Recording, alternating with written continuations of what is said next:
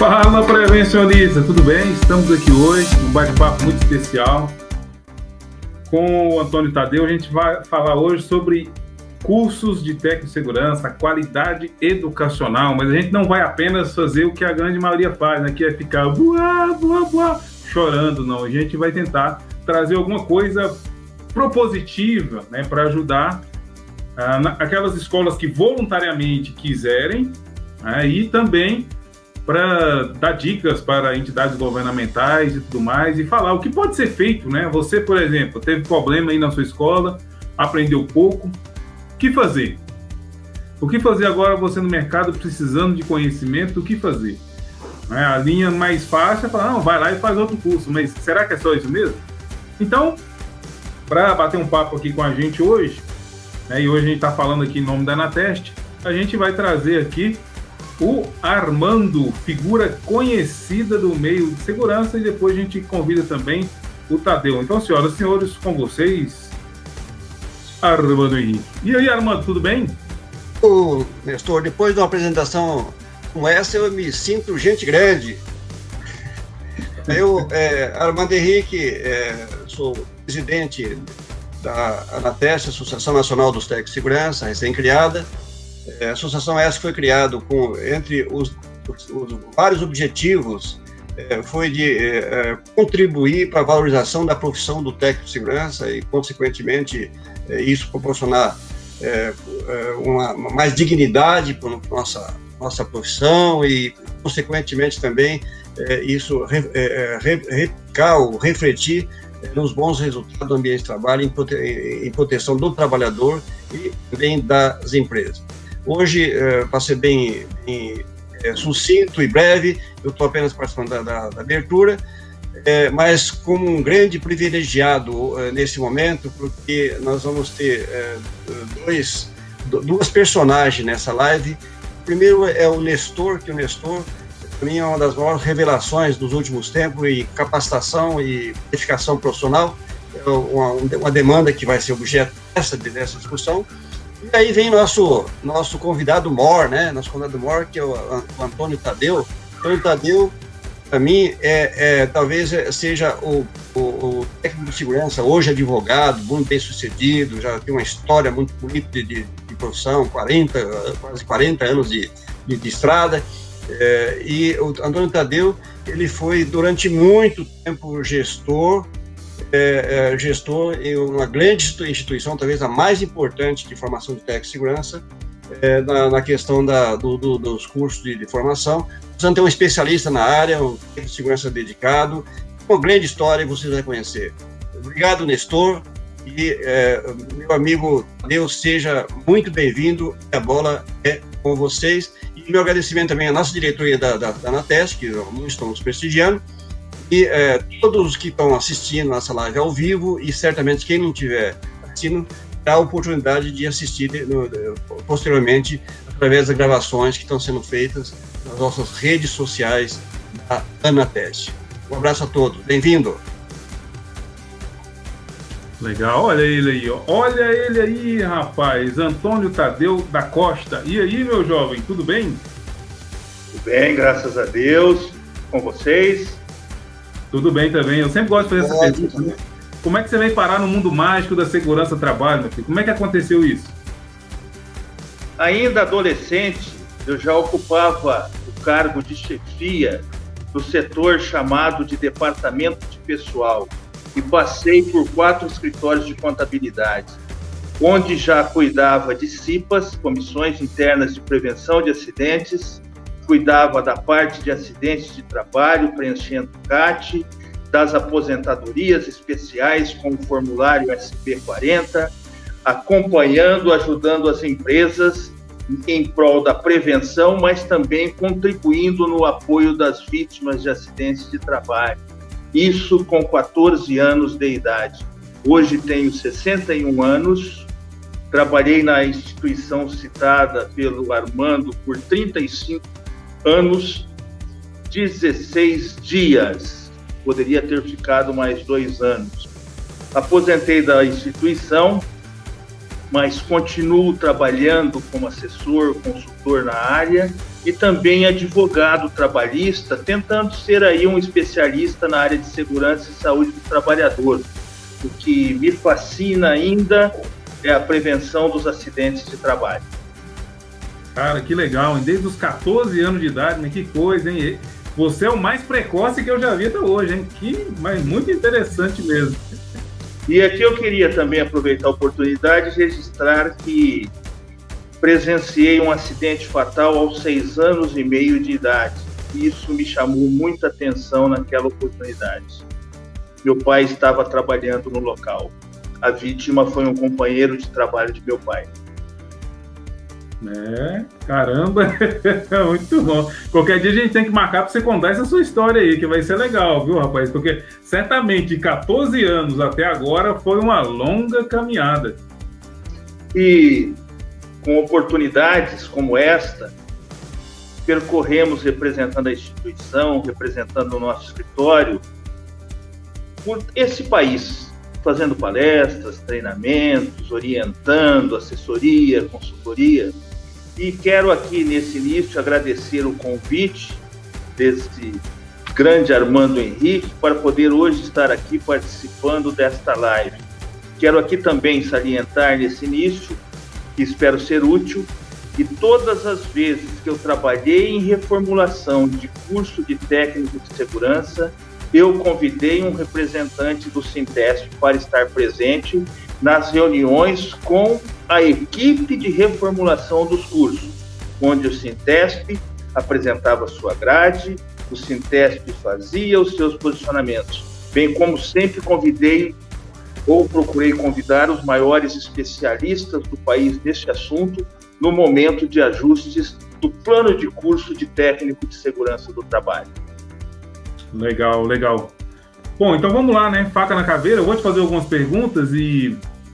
Posso fazer uma introdução da profissão que vai facilitar o nosso bate-papo? Sim, por favor, por favor. Aí quando você falar, eu vou colocar você, vou eu, colocar você na tela toda, mas eu vou eu, estar sempre aqui off assistindo. Eu tive a oportunidade de fazer vários trabalhos, participar de criações de curso, reformulações de curso, e aqui pensando especificamente no curso de técnico de segurança do trabalho, vou fazer aqui uma breve introdução histórica, procurando enfocar o arcabouço jurídico da profissão, para facilitar o entendimento do gestor escolar, do diretor da escola que pretende ofertar este curso ou pretende fazer um processo de melhoria contínua no seu curso.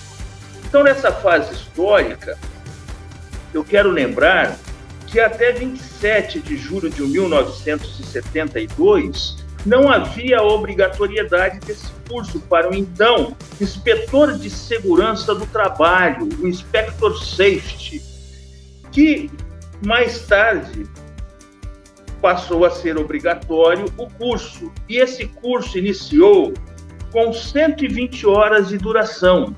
O primeiro curso realizado na cidade onde eu resido foi em uma universidade no ano de 1975 só que esse curso já havia acontecendo. A responsável por esse curso, à época, Fundação Jorge do Prate Figueiredo de Segurança e Medicina do Trabalho. E esse curso de inspetor de segurança seguiu até que houve a mudança da terminologia com a lei em 1972, onde o curso passou a ser obrigatório a partir de então com uma carga horária mínima de 120 horas. E esse curso seguiu assim até o ano de 1982. Do início da década de 70 até o ano de 1982.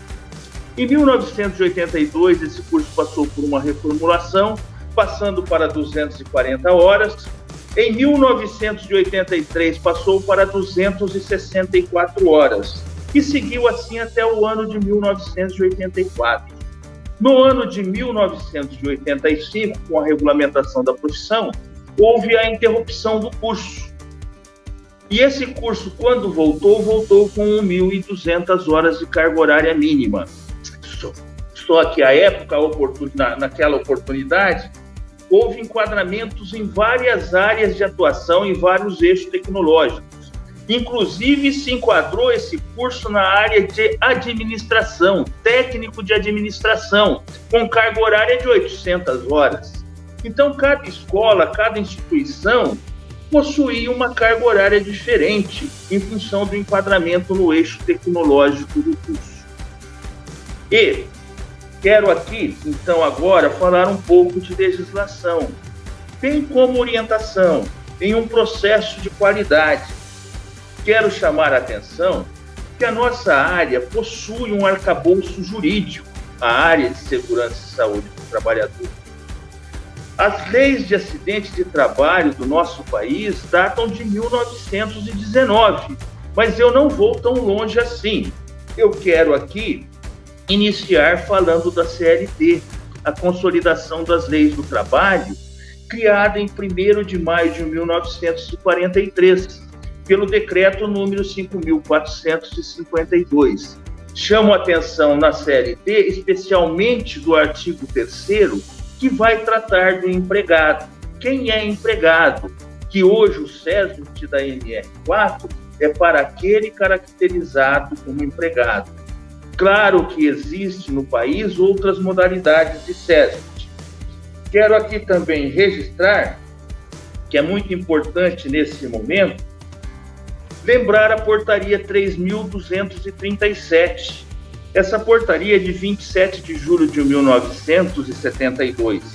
Essa portaria, além de determinar as organizações da CIPA, CIPAs estas que foram criadas em 10 de novembro de 1944, essas CIPAs entraram em vigor no país em 1945 para as empresas com mais de 100 empregados. Essa lei, a lei número 7036, de 10 de novembro de 1944, foi uma lei de acidentes de trabalho, alteração na lei de acidentes de trabalho. E essa lei criou as CIPAs, as Comissões Internas de Prevenção de Acidentes. Já nos anos de 1967, especialmente, já existia um grupo de inspetores de segurança trabalhando no nosso país os conhecidos Spector Safeties. Quero chamar a atenção para a portaria 3.237, que foi criada pelo governo no Programa Nacional de Valorização do Trabalhador, devido ao grande número de acidentes de trabalho que ocorriam no país. Essa data, 27 do 7, é lembrada como o dia do SESMIT, é lembrada como o Dia Nacional da Prevenção dos Acidentes de Trabalho, que neste ano de 2021 completa 49 anos. Quero também registrar a Lei 6.514. Isso é muito importante para as escolas, porque depois, lá no currículo nacional, a escola tem que estar atenta para essas leis no momento de elaborar os seus documentos educacionais.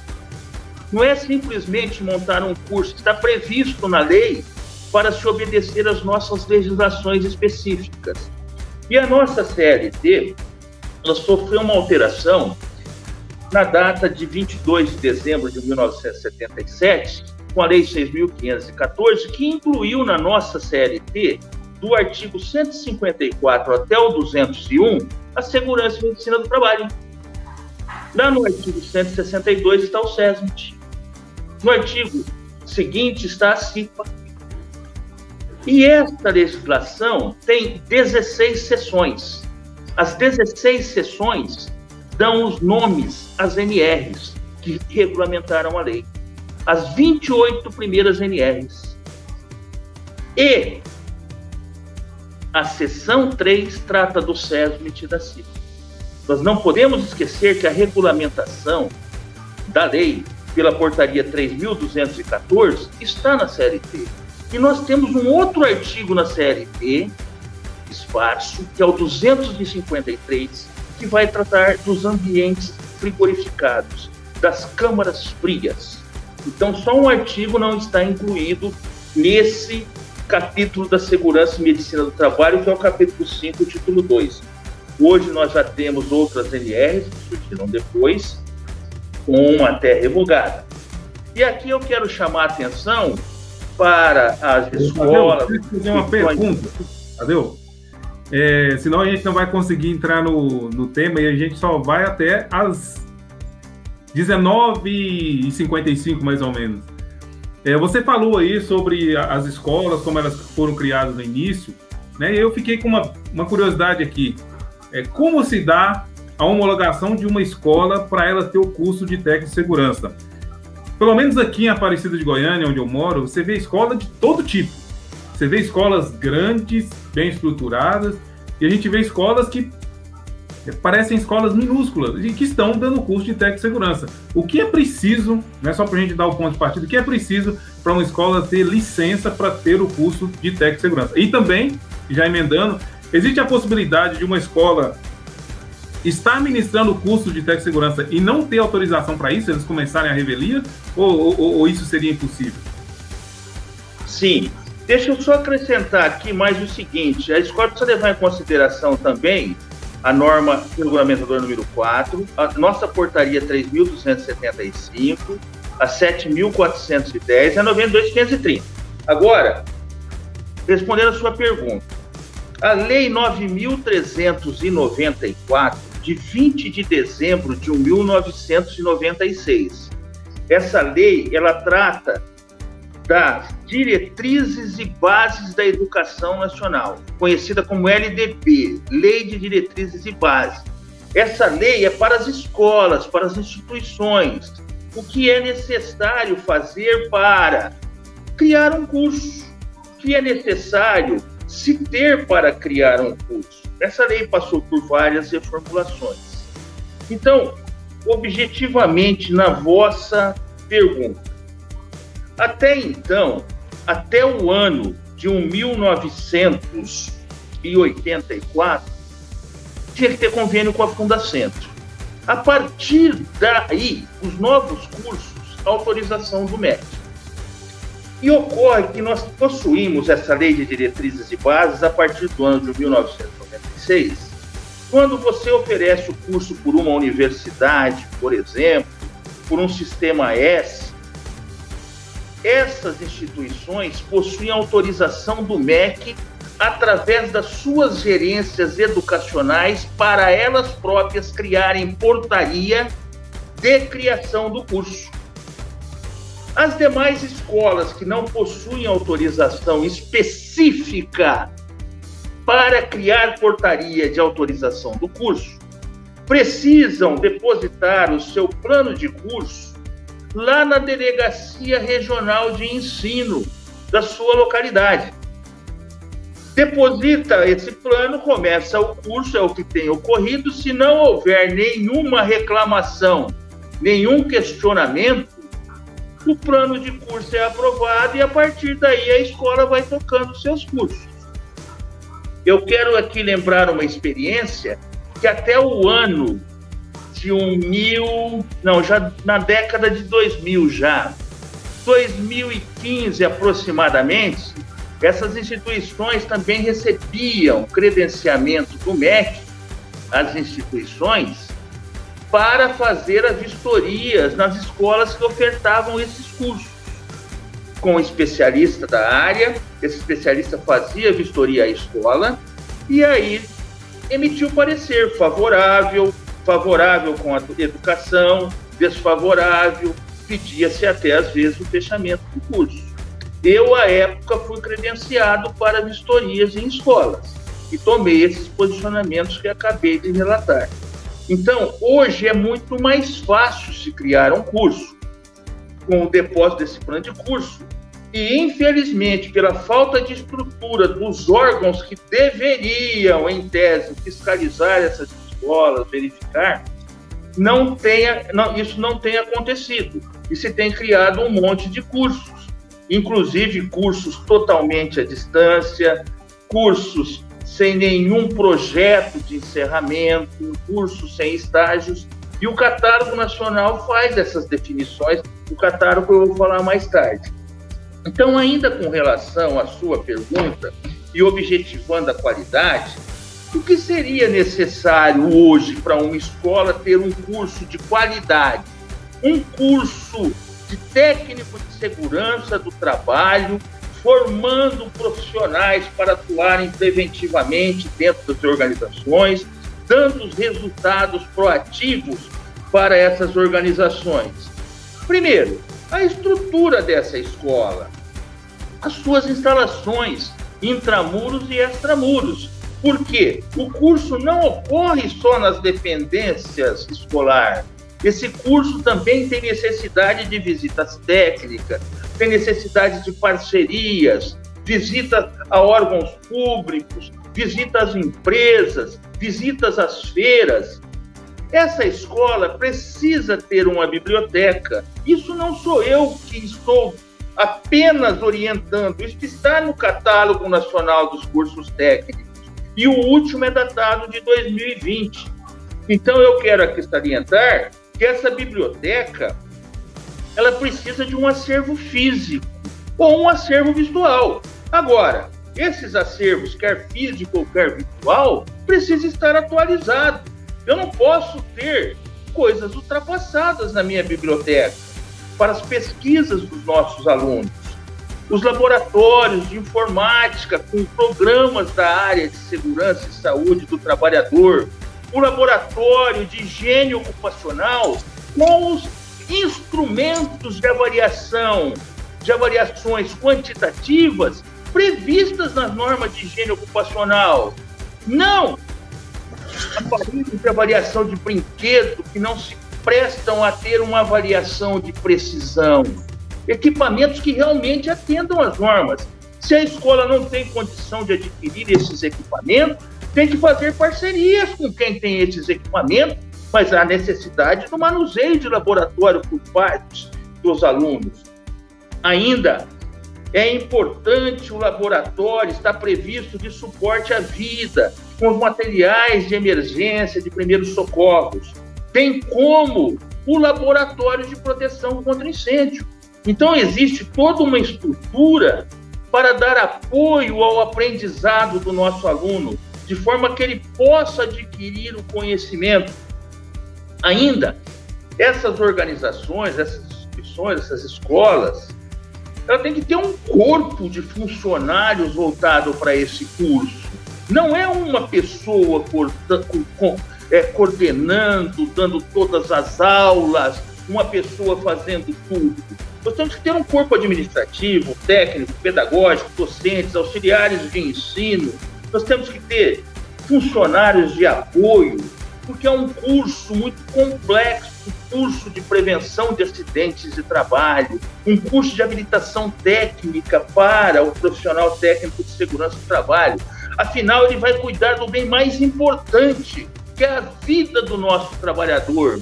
O nosso trabalhador está aí de passagem e um acidente pode mutilar, pode tirar a sua vida e assim por diante.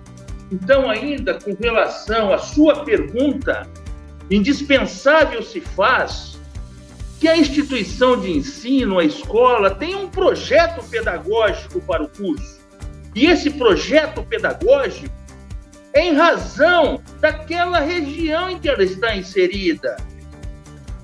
Como o interlocutor acabou de dizer, que mora em Aparecido, de, de Goiânia, em Goiás, é importante ouvir aquela comunidade, o entorno, ouvir as necessidades daquela comunidade, quais os acidentes mais comuns, porque muitos alunos vão ficar naquela região. O que a comunidade espera daquela escola? Esse projeto pedagógico, ele vai dar, dar direção ao curso, para em seguida se elaborar o plano de curso, que é o documento que vai ser depositado nas diretorias de ensino eu não posso pensar num plano de curso sem pensar na minha estrutura, na infra, minha infraestrutura. Se eu vou ter condição de atender adequadamente os meus alunos. Eu não tenho condição de pensar no curso se eu não tenho pessoal qualificado para isso naquela minha região.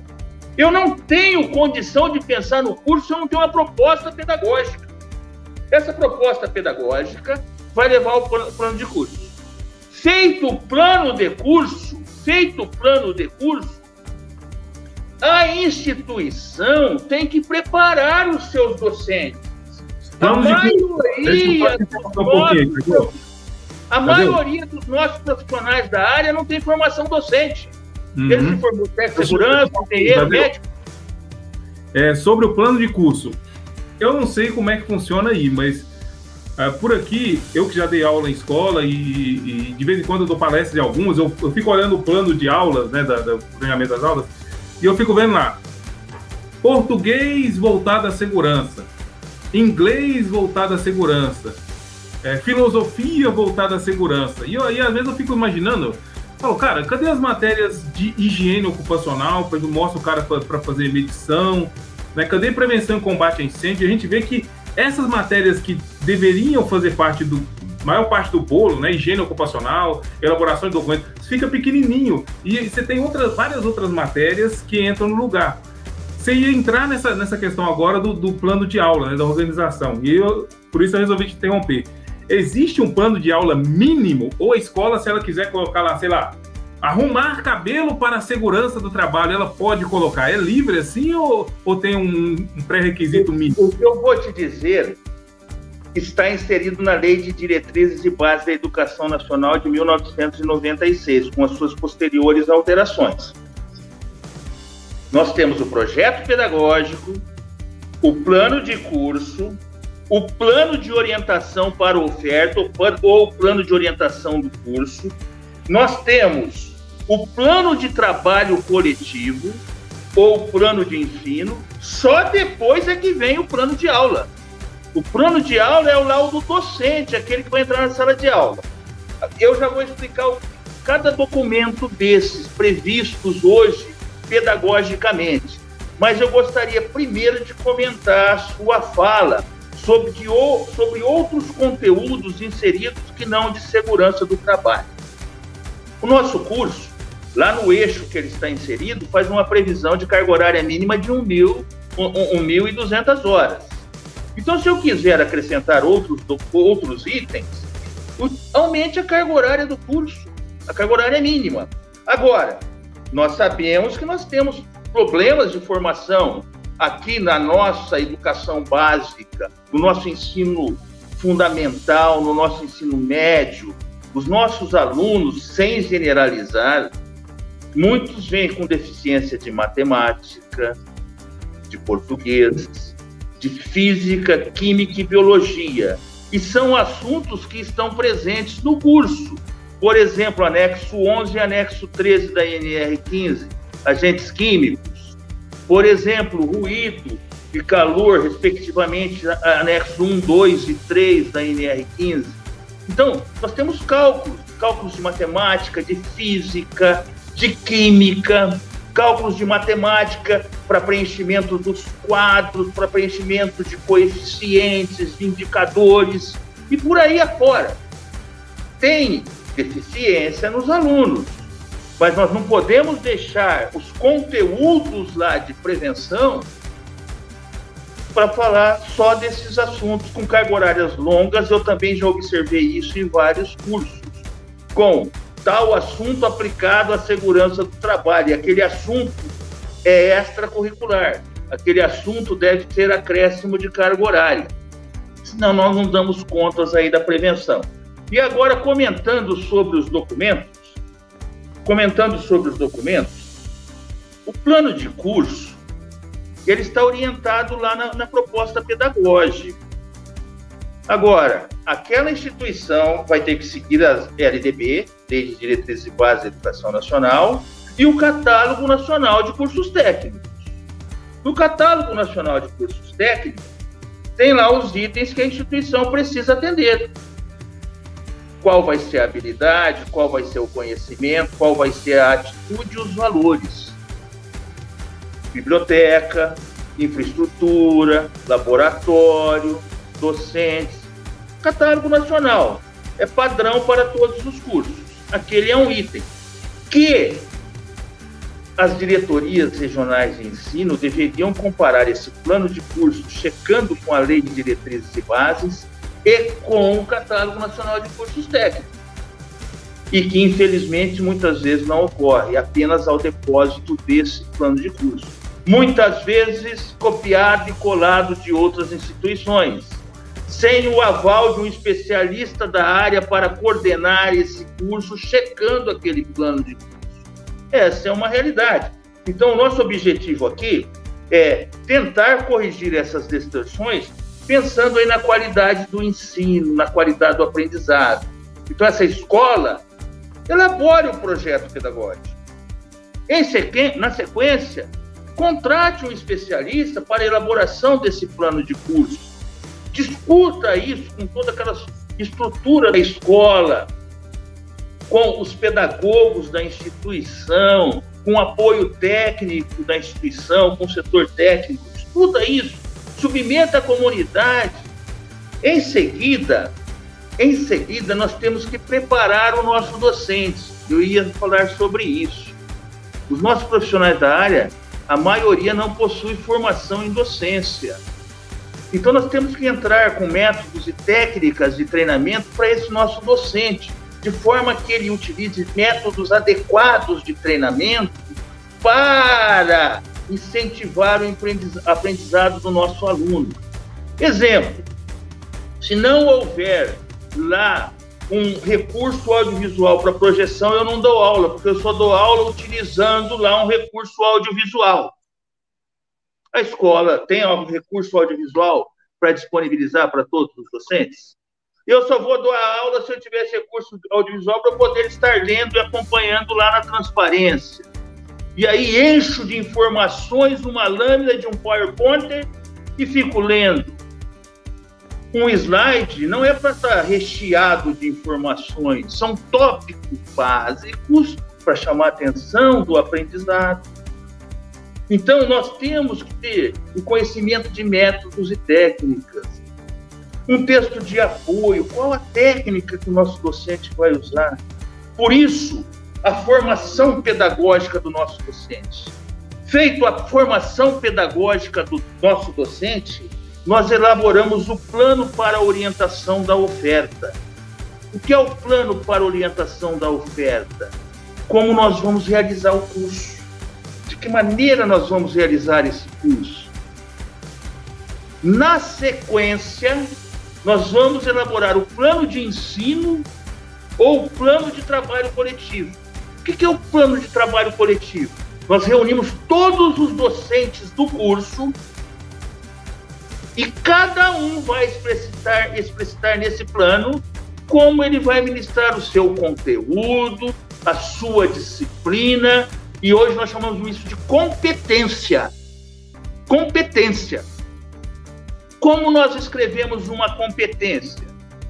Competência é o que, como, para quê. Eu vou ensinar meu aluno incêndio. Como eu vou ensinar incêndio ele? Para que eu vou ensinar incêndio para ele? E como eu vou avaliar se ele aprendeu? Então nós temos que checar a competência do nosso aluno. Eu vou ensinar o meu aluno uma competência de SESMIT e demais serviços especializados, porque eu tenho várias modalidades de SESMIT. Eu vou ensinar CIPA ou demais comissões porque eu tenho várias modalidades de CIPA, por exemplo, CIPA rural, CIPA da mineração, CIPA da organização policial, CIPA da Secretaria da Administração Penitenciária, CIPA da Prefeitura X, que é com outro nome, enfim. Como eu vou fazer isso? O quê? Exemplo, César. Como? Utilizando o NR4, utilizando tá, tá, tá, tá, tá, tá, para quê?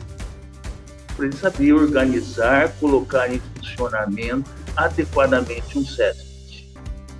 Como eu vou saber se ele aprendeu? Vou checar, a sigla é CHA, conhecimento, habilidade e atitude, que também a atitude é um valor. Então, nós temos o plano de trabalho coletivo, os docentes não vão ficar repetindo matéria, o docente vai chegar na sala de aula, não vai ouvir do aluno, mas o professor Nestor já ministrou isso. O professor Armando já falou sobre isso. E cada docente sabe o que o outro está trabalhando. Esse é o plano de trabalho coletivo. Aí, na sequência, cada professor elabora o seu plano de aula, que é algo pessoal. Só que ele tem todos esses instrumentos aqui que ele já conhece. Ele participou da formação docente, ele conhece o plano de curso, ele conhece o plano de trabalho coletivo, ele sabe onde ele pode chegar em cada competência, que algumas escolas chamam de conteúdo, outras chamam de unidade curricular, outras chamam de disciplina, e aí vai. Depende da escola, depende da metodologia da escola. Ainda necessário se faz o conselho de curso. As salas precisam ter representantes escolhidos ou eleitos pelos seus pares. Esse conselho é composto por aluno, pelos professores e pela direção da escola. Escolhidos de comum acordo pelos seus pares ou através do aluno lá de processo, se não houve comum acordo, um processo eleitoral, um processo de escrutínio secreto, esse conselho é que vai estar avaliando o curso em função de todos esses documentos. Se o curso cumpre horário de aula, se o intervalo de aula é respeitado, se as competências estão sendo atingidas. É o canal de comunicação, é o falo que eu te escuto, é reclamações, sugestões, elogios, e aí sendo feitas adequações no curso. Então essa conversa nossa aqui é para tentar visar aí um projeto de qualidade. Nós sabemos que os problemas existem, mas nós temos que aí fazer o nosso aluno entender quando ele está habilitado, quando ele está qualificado, quando ele pode autorizar, quando ele pode capacitar, quando se tem proficiência. Agora, uma prática comum também que nós precisamos entender é que as instituições precisam de equipes multidisciplinares. Não é possível um docente ministrar todos os conteúdos. O docente não pode ser proficiente em todas as matérias, disciplinas ou competências. Então, cada competência verificar. Por isso que no plano de curso nós precisamos dizer tal competência, o docente precisa de tal formação. Exemplo: técnico de segurança do trabalho com proficiência em NR35 técnico de segurança do trabalho com proficiência em NR 33. Engenheiro eletricista com especialização em engenharia de segurança do trabalho. Fisioterapeuta com especialização em ergonomia. É, para doenças ocupacionais, por exemplo, médico do trabalho. Incêndio, bombeiro com especialização ou cursos de resgate, salvamento. Nós temos que explicitar quem pode ser o docente desses conteúdos, dessas competências. E o catálogo nacional de cursos técnicos, aqui eu quero chamar a atenção para alguns aspectos.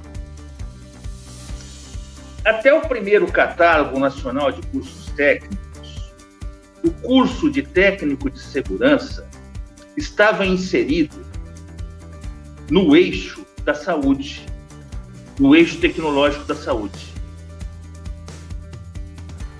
Hoje, no catálogo de 2020 que está em vigor, o eixo tecnológico, o eixo está como segurança. Então saiu lá da área da saúde. A área da saúde ela é mais rígida quanto à presencialidade limita muito a questão da educação à distância, diferentemente da área de segurança. E na área de segurança nós temos inseridos apenas três cursos: o técnico em defesa civil, que é a área de segurança pública, o técnico em prevenção e combate a incêndio, na área de incêndio, e o técnico de segurança do trabalho, na área de segurança do trabalhador. Esses três cursos ficaram na área de segurança. Então, penso que seria aí uma outra questão para a Anateste estar discutindo. Nós somos profissionais de segurança e saúde do trabalho. Nós não somos profissionais de segurança pública. Nós não somos profissionais de defesa civil. Nós não somos profissionais só de prevenção e combate a incêndio. Tem mais coisas aí por trás. Então, a área de saúde lá tinha uma maior garantia para o profissional de segurança. Até nas reuniões da Anateste surgiram como pauta uma discussão. Não estou dizendo aí que tem que ficar necessariamente na área de saúde, mas aqui nesse eixo só segurança. E nesse perfil aí profissional de conclusão do Tec Segurança, nós temos listadas lá algumas competências do técnico. De 2010, 2008, 2010, a, minha escola tinha um professor especialista para cada área. Mas hoje a gente tem aqui algumas escolas que vai com o professor do início ao fim do curso, porque, cara, esse cara, esse professor deve ser bom demais, porque para ser bom em todas as matérias. E eu fiquei vendo você falar e, e imaginando, né, o mundo, né, de, da educação já anda falando em outras coisas, como, por exemplo, andragogia, né? Como o adulto aprende. E nós, aqui na área de segurança, a gente ainda está patinando em coisas básicas, né? O quanto falta ainda para a gente poder chegar. A pessoa, o nível que a gente, quando a gente chegar no nível, a gente puder falar, olha, agora chegou a hora da gente falar, da gente ensinar os professores da área de segurança a utilizarem andragogia na sala de aula, né? E a gente está o, o, nível, né, é, é muito complicado, né? Muito, muito difícil. Inclusive, eu quero até deixar de sugestão para os colegas que estiverem assistindo aí, se você dá aula, se você é, ministra palestra, treinamentos, é interessante. Andragogia em Ação, esse livro aqui ensina os métodos andragógicos. E eu quero sugerir também outro, para quem dá aula também, dá curso e tal. É o livro do Roberto Chinhachique, Os Segredos das Apresentações Poderosas. É ótimo para você criar aulas. Ótimo para você criar palestras, você criar treinamento. Então, eu quero sugerir para você. E a gente já já está 19h43, daqui a pouquinho a gente vai acabar. E eu quero te fazer a última pergunta, né? Que... Deixa, eu fazer, deixa eu fazer uma observação nessa sua fala aí, muito oportuna da andragogia, né? O, o novo curso técnico, atual, você acabou de mencionar a educação do adulto. O novo curso técnico ele permite hoje que escolas ofereçam concomitantemente esse curso para o ingressante no ensino médio. Aí eu pergunto: quantos anos tem esse adolescente? Qual a maturidade? Sem generalizar. É verdade. É, é, essa é uma questão muito relevante. Eu fui em Sergipe, né, Aracaju e também em Salvador ministrar palestra no grau técnico, que é desse jeito que você está falando aí. O aluno já sai do ensino médio, já cai direto no técnico, e aí você conversa com muitos alunos. Ah, por que você está aqui fazendo curso técnico? O aluno fala, ah, eu estou aqui porque se eu sair eu perco a bolsa. E você fala, e você não tem desejo de atuar em segurança do trabalho, não? Uns falam claramente, não, não tenho, só estou aqui porque se eu sair eu perco a bolsa. E outros falam assim, ah, não sei, lá na frente a gente vê. Então, e continuando aqui o raciocínio, e continuando aqui o raciocínio, a escola autoriza isso. A nossa legislação proíbe as, as piores formas de trabalho. A nossa legislação proíbe que o menor trabalhe em ambientes insalubres e periculoso, e periculoso e penoso. Como é que eu vou autorizar esse menino aí do primeiro ano de ensino médio fazer uma visita técnica em uma empresa?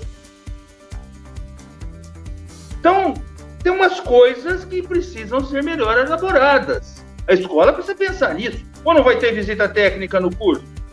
Insalubridade, periculosidade, penosidade vai ficar ali no blá blá blá.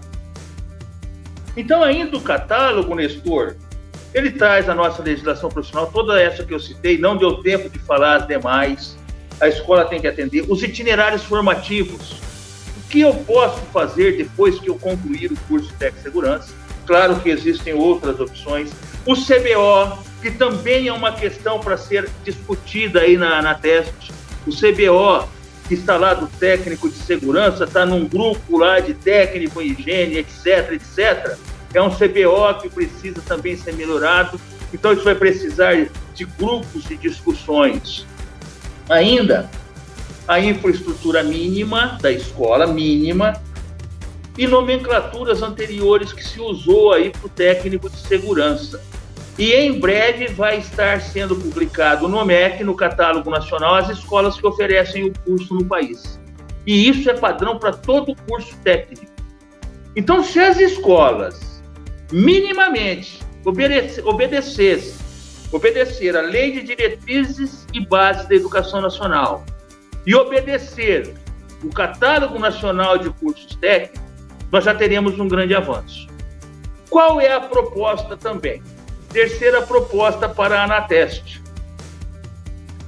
Já falamos a primeira, a segunda é o CBO.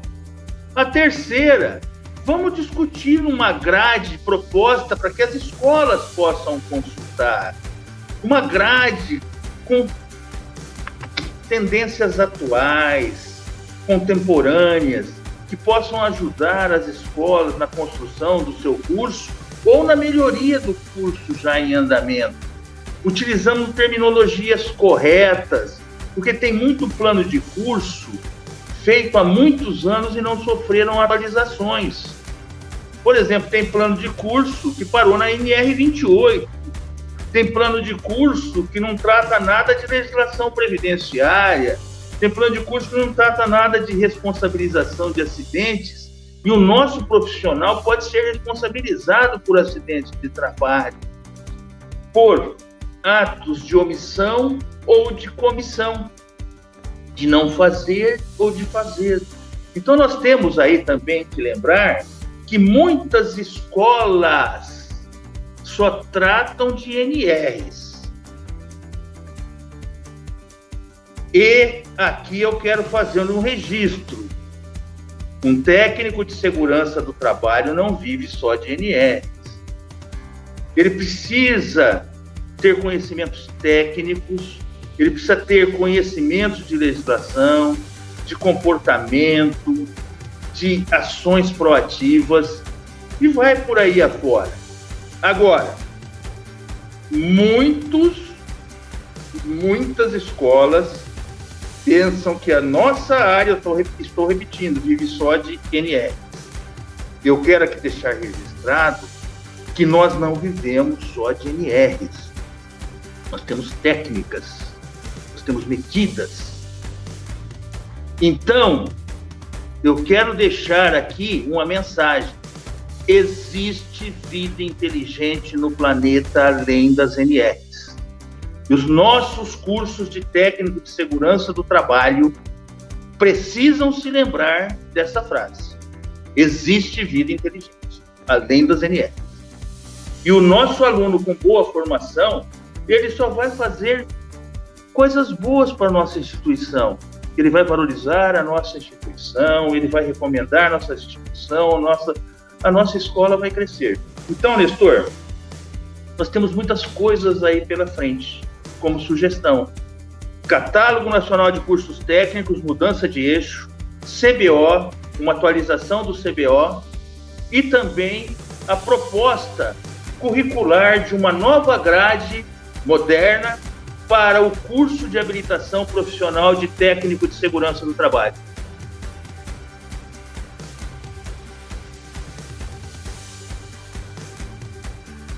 Seu microfone está fechado. É, porque eu, eu não tenho experiência nisso aqui, sabe?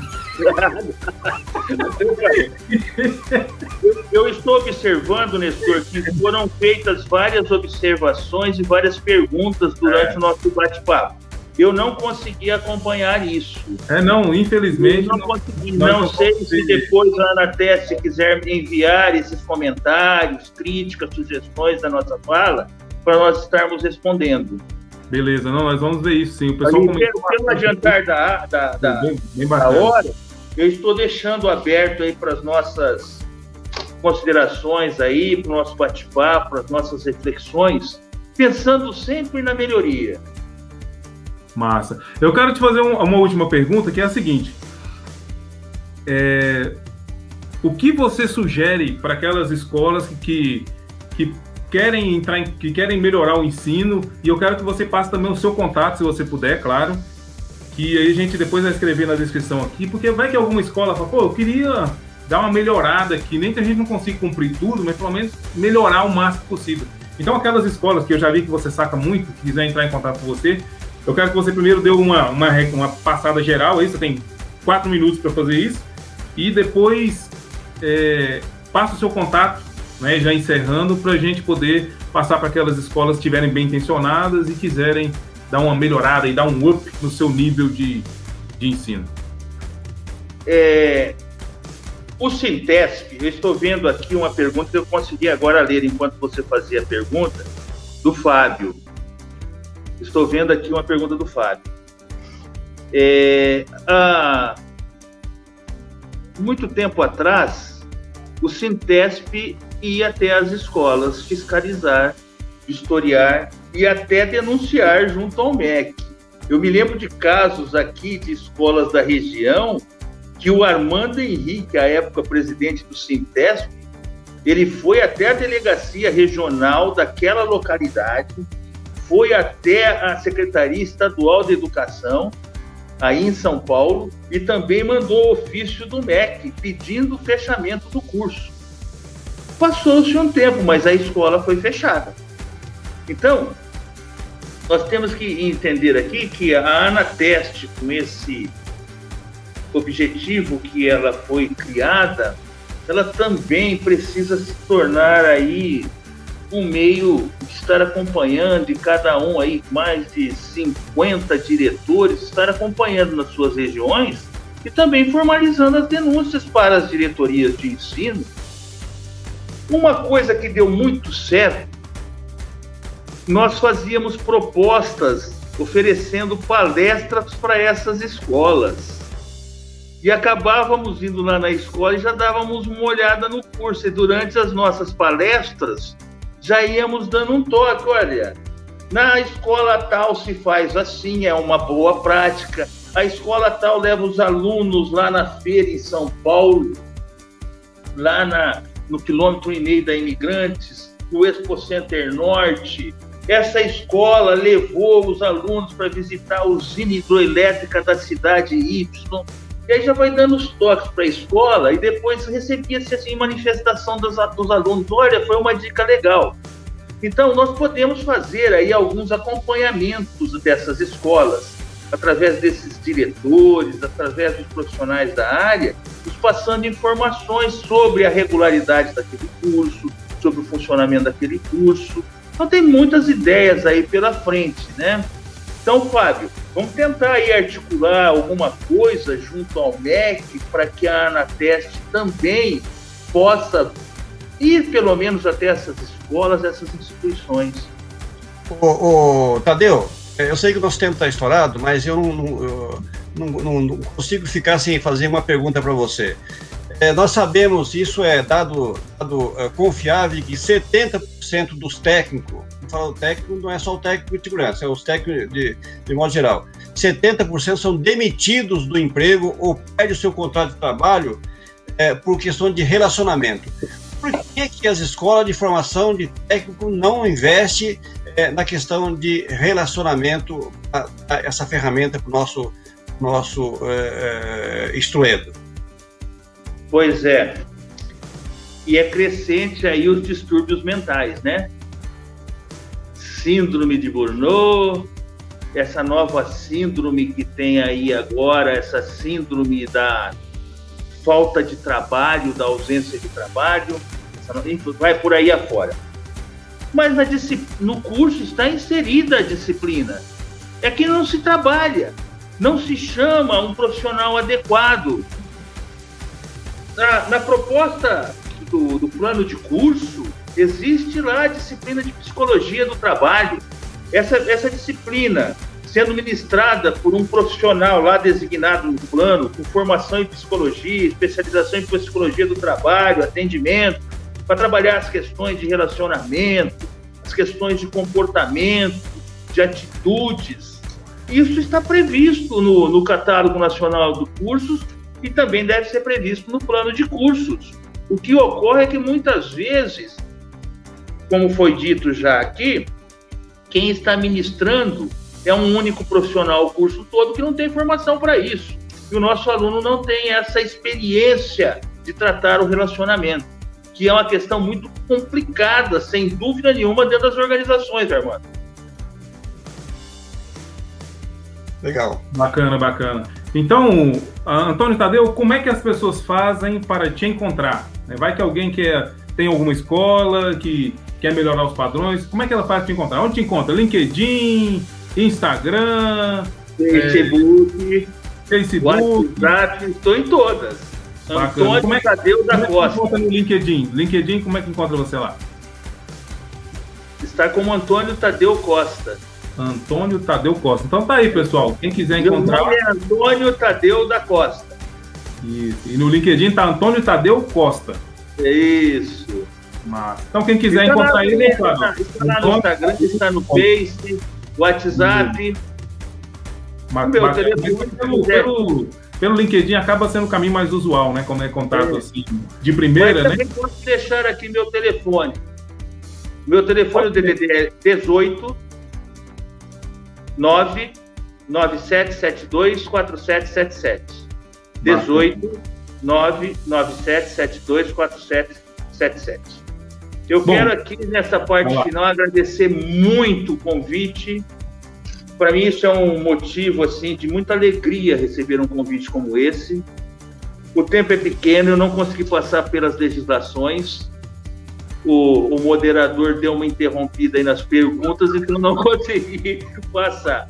Mas eu acho que nós conseguimos falar aí de instrumentos pedagógicos que poucas escolas possuem, e esses instrumentos vão com certeza influenciar na melhoria do curso.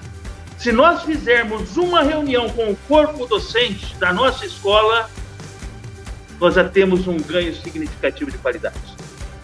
Se nós, profissionais da área, independentes de sermos docentes daquela escola, oferecermos uma palestra para aqueles alunos, nós estamos contribuindo com aquela escola. Isso nós fazemos de forma voluntária, dentro do nosso perímetro é, urbano, é claro, né? Que se tiver tirado do bolso também fica difícil, né? Então eu agradeço muito a vocês, viu? Gostei muito aí da participação. Beleza. Bom, vai lá, Armando. É, Deu, muitíssimo obrigado. Você foi muito preciso. Eu acho que o momento também é muito oportuno, porque agora nós estamos aí é, é desenhando um novo, um novo modelo para tudo. Chama aí de reinventar. É, e certamente a questão da formação, qualificação e capacitação é, tem que passar por esse processo. Né? Então, acho que vale a pena fazer esse, essa, essa revisão de tudo. Mas é, eu acho que aí a gente não pode deixar é, de levar em consideração as, as boas e as más práticas é, que ocorreram até hoje.